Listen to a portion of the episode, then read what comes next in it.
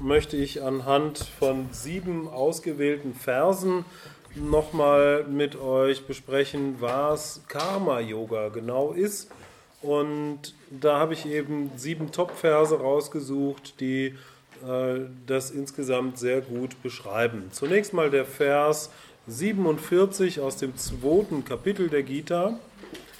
Da steht geschrieben, Dein einziges Recht ist es zu wirken und keinen Anspruch hast du auf die Früchte deines Tuns. Lass weder die Früchte deiner Handlung dir Motiv zur Handlung sein, noch wende dich zum Müßiggang. Also am Ende des zweiten Kapitels erläutert Krishna seinem Schüler Arjuna sehr ausführlich, was Karma Yoga genau bedeutet. Ähm, und er sagt hier, dein einziges Recht ist es zu wirken und keinen Anspruch hast du auf die Früchte deines Tuns. Karma-Yoga bedeutet, dass man das tut, was zu tun ist, ohne ständig daran zu denken, was für Ergebnisse daraus kommen. Ja, das ist der Vers 47 im zweiten Kapitel. Also es geht darum, dass man sich in Gegenwärtigkeit übt und eine innere Einstellung des Dienens kultiviert. Das heißt, ich tue das, was jetzt gerade zu tun ist, einfach weil es gerade im Fluss ist und das ist, was getan werden muss. Und denke eben nicht ständig daran, dass ich etwas mache, um ein bestimmtes Ergebnis für mich zu erzielen. Ja, das impliziert eben, dass wir uns verstehen als Teil eines größeren Ganzen. Ja, ich bin kein isoliertes Wesen, sondern ich bin Teil eines Netzes, ja, Teil eines, eines Organismus, Kosmos und als solcher Teil stelle ich mein Handeln dem Kosmos zur Verfügung, um in Harmonie und Einklang zu sein mit der Welt und übe mich darin zu vertrauen, dass zur rechten Zeit eben auch für mich gesorgt wird.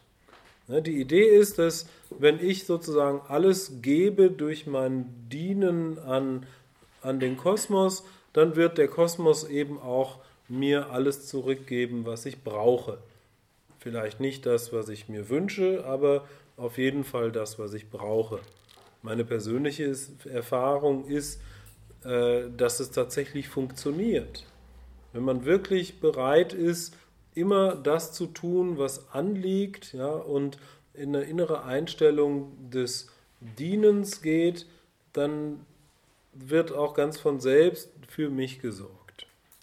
Und dann sagt er weiter, lass weder die Früchte deiner Handlung dir Motiv zur Handlung sein, also ja, ich handle nicht, um damit für mich was zu erreichen, sondern einfach, weil es getan werden muss, weil ich genau weiß, dass ich dadurch eben auch letztendlich das bekomme, was ich brauche. Noch wende dich zum Müßiggang. Ja? Also Krishna sagt, es macht keinen Sinn, äh, sich zurückzulehnen und nichts zu tun. Ja? Also da geht es auch um die Diskussion, ob Entsagung sinnvoll ist.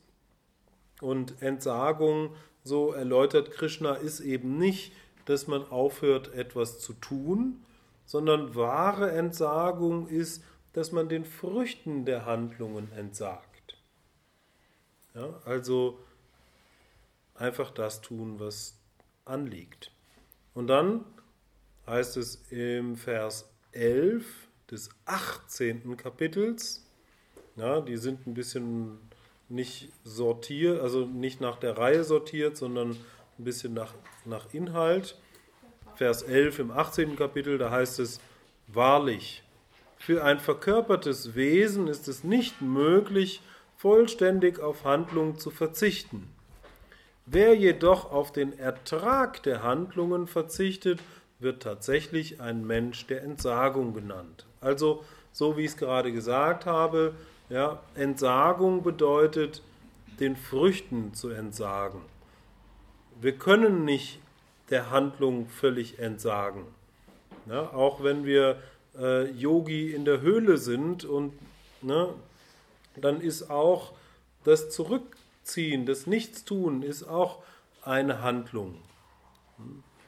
Nichtstun ja, ist auch eine Art von Handlung, weil wir dadurch auch Karma generieren. Hier geht es ja um, um den Karma-Begriff. Ja, Stichwort unterlassene Hilfeleistung. Wenn ich nichts tue, ja, dann wird es unter Umständen wesentlich mehr negative karmische Folgen haben, als wenn ich etwas tue. Ja, denn es geht darum, dass ich meiner Pflicht gerecht werde. Und die Pflicht ergibt sich in jedem Augenblick aus dem, was jetzt gerade ist. Letztendlich ist es in jedem Moment offensichtlich, was gerade zu tun ist. In diesem Moment. Und dann heißt es im Vers 13 des dritten Kapitels, die Rechtschaffenen, die die Reste der Opfergaben verzehren, werden von allen Sünden befreit. Die Sündigen aber, die die Speisen nur für sich selbst zubereiten, nehmen wahrlich Sünde zu sich. Da muss ich ein bisschen ausholen. Ihr kennt es von, von Ritualen, dass man äh, sogenanntes Prasad äh, vor den Altar stellt. Ja, das Prasad wird während des Rituals ja, hingegeben. Man stellt Früchte oder Süßigkeiten an den Altar und bringt sie dem Göttlichen dar. Ja. Und die Idee dabei ist, dass äh, Gott oder, oder die entsprechende Gottheit, nach, je nachdem, äh, sich dann im Rahmen des Rituals, wenn, wenn Gott eben angerufen ist und da präsent ist, äh, sich sozusagen bedient von den Süßigkeiten, von den Früchten und das, was dann übrig ist, das, was Gott sozusagen für uns übrig gelassen hat, das kriegen wir dann. Das sind dann die Reste der Opfergaben. Wir bringen Süßigkeiten am Altar dar Gott nimmt sich da was von, ja, vielleicht alles, vielleicht nur irgendwie was Feinstoffliches, was wir nicht sehen, aber das, was übrig bleibt, kriegen wir dann. Ja, bei vielen, sagen wir mal, strengeren Yogis, ja, die machen das mit jedem Essen so. Die bringen jedes Essen vor dem Altar dar ja, und sagen, bitte, lieber Krishna oder bitte, lieber liebe göttliche Mutter, ja, wir haben dir was Feines gekocht, ja, nimm dir, ne, fühl dich wohl, komm in mein Haus, segne mich, bitte akzeptiere meine Opfergabe. Ja, und dann, in Anführungsstrichen, nimmt sich Gott oder die göttliche Mutter oder wie auch immer, nimmt sich da was von und den Rest kriegt man dann selber zu essen. Ja. Man bekommt also von den Opfergaben immer nur den Rest. Und Krishna sagt eben hier, ja, dass Rechtschaffene die Reste der Opfergaben verzehren. Die bringen ihr Essen dar, ja, stellen es Gott zur Verfügung und sie bekommen dann den Rest. Und dann werden sie von allen Sünden befreit. Sie sind also dann besonders tugendhaft. Und Sündige, so sagt er, essen die Speisen, ja, ohne sie darzubringen. Oder er sagt, ähm, dass sie die Speisen nur für sich selbst zubereiten. Und sie nehmen dadurch Sünde zu sich. Warum jetzt dieser Vers? Hier geht es auch wieder um Handlung. Wenn ich sozusagen die Früchte des Handelns einfach nur annehme, ja, dann ist es nicht so gut, als wenn ich mir bewusst mache, dass die Früchte, die ich bekomme, ja, also die, die schönen Erlebnisse, ein Geschenk von Gott sind. Das Hinstellen der Früchte zum Altar, ja, das Darbringen der Opfergaben, das ist die Handlung im Geiste des Karma-Yoga. Wenn ich alles, was ich tue, wie so tue mit der inneren Einstellung, dass ich es Gott darbringe, ja, dann ist es rechtschaffenes Handeln. Müsst ihr überlegen, wenn man so eine Einstellung hat, dass man alles, was man macht, als, als Dienst an Gott macht. Alles, was man macht, macht man, um, um Gott zu dienen, um sich Gott hinzugeben. Ja? Dann nimmt sozusagen Gott diese Handlungen oder ne, wir haben letztens von, von Kausalketten gesprochen, die sich da bilden. Ja, ähm, und das Ergebnis, was da rauskommt, sind die Früchte der Handlungen. Oder das restliche Prasad, was dann verteilt wird im Rahmen des Rituals. Das ist ein ganz schöner Zusammenhang. Wenn ich also hingebungsvoll eine Opfergabe zum Altar stelle, Gott nimmt sich seinen Teil, bekomme ich den Rest zurück und das ist gesegnete Nahrung. Genauso, wenn ich all mein Handeln in einer inneren Einstellung des, der Hingabe verrichte, dann bekomme ich irgendwann die Früchte meiner Handlungen sozusagen als Segnungen. Ich betrachte sie als Segnungen an mich. Also immer wenn ich was Schönes erlebe, dann sollte ich das als ein Geschenk von Gott betrachten, als ein Segen und nicht als etwas Selbstverständliches, was ich bekomme, weil ich so ein cooler Typ bin. Und so, und so sagt eben äh, Krishna, dass alles, was ich bekomme, ja, kommt von Gott und kommt nicht durch meine vergangenen Handlungen. Und das sowohl, wenn ich was Positives, als auch wenn ich was Negatives erlebe. Wir koppeln dadurch die Ursache-Wirkungsketten äh, so ein bisschen auseinander und fügen das Prinzip von Gott hinzu. Ja, ich habe das letztens mal erklärt. Karma-Yoga bedeutet im Grunde genommen, wenn man zwischen Ursache und Wirkung noch Gott dazwischen stellt. Wenn ich eine Ursache setze, wenn ich eine Handlung vollziehe, ja, dann zieht es eigentlich direkt oder irgendwann eine Wirkung nach sich. Nur, dass ich das nicht nachvollziehen kann, wann diese Wirkung kommt und was da noch alles für Ursachen mit reinspielen. Ihr erinnert euch an, an den Begriff, den ich genannt habe, diese Kausalkettenmaschine, die ich nicht nachvollziehen kann. Alles, was ich tue, bringt Kausalketten in Gang. Und ich kann es nicht nachvollziehen, in welcher Weise diese Ursache-Wirkungsketten dann wieder auf mich zurückfallen. Ebenso ist alles, was ich erlebe, das Ergebnis aus Kausalketten, aus Ursache-Wirkungsketten, die aus der Vergangenheit sozusagen kommen und sich im Jetzt äußern, ohne dass ich es nachvollziehen kann, weil diese, diese, dieses äh, Riesennetzwerk von Ursache-Wirkungsketten völlig undurchschaubar für uns alle ist.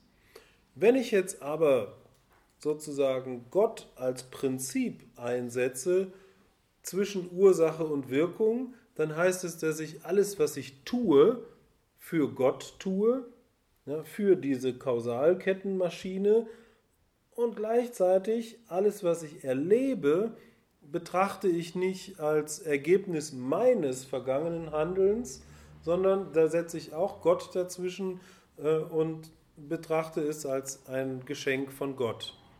Wenn es eine unschöne Erfahrung ist, dann akzeptiere ich die als, ne, es ist halt jetzt gerade das, was anliegt. Und wenn es eine schöne Erfahrung ist, genauso. Also Karma-Yoga bedeutet sozusagen Gott zwischen Ursache und Wirkung zu stellen. Und dann sagt er hier im elften Vers des dritten Kapitels, damit speise du die Götter und die Götter mögen dich speisen. Indem ihr euch also gegenseitig speist, wirst du das höchste Gut erlangen. Ich tue alles für Gott und Gott tut sozusagen alles für mich. Das ist eine Win-Win-Situation. Das ist der Vers 11 im dritten Kapitel. Ja, durch diese Einstellung des Karma-Yoga kommen wir zu einer Win-Win-Situation.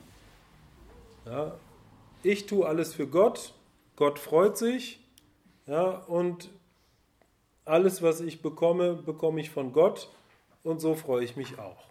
Ja, und ähm,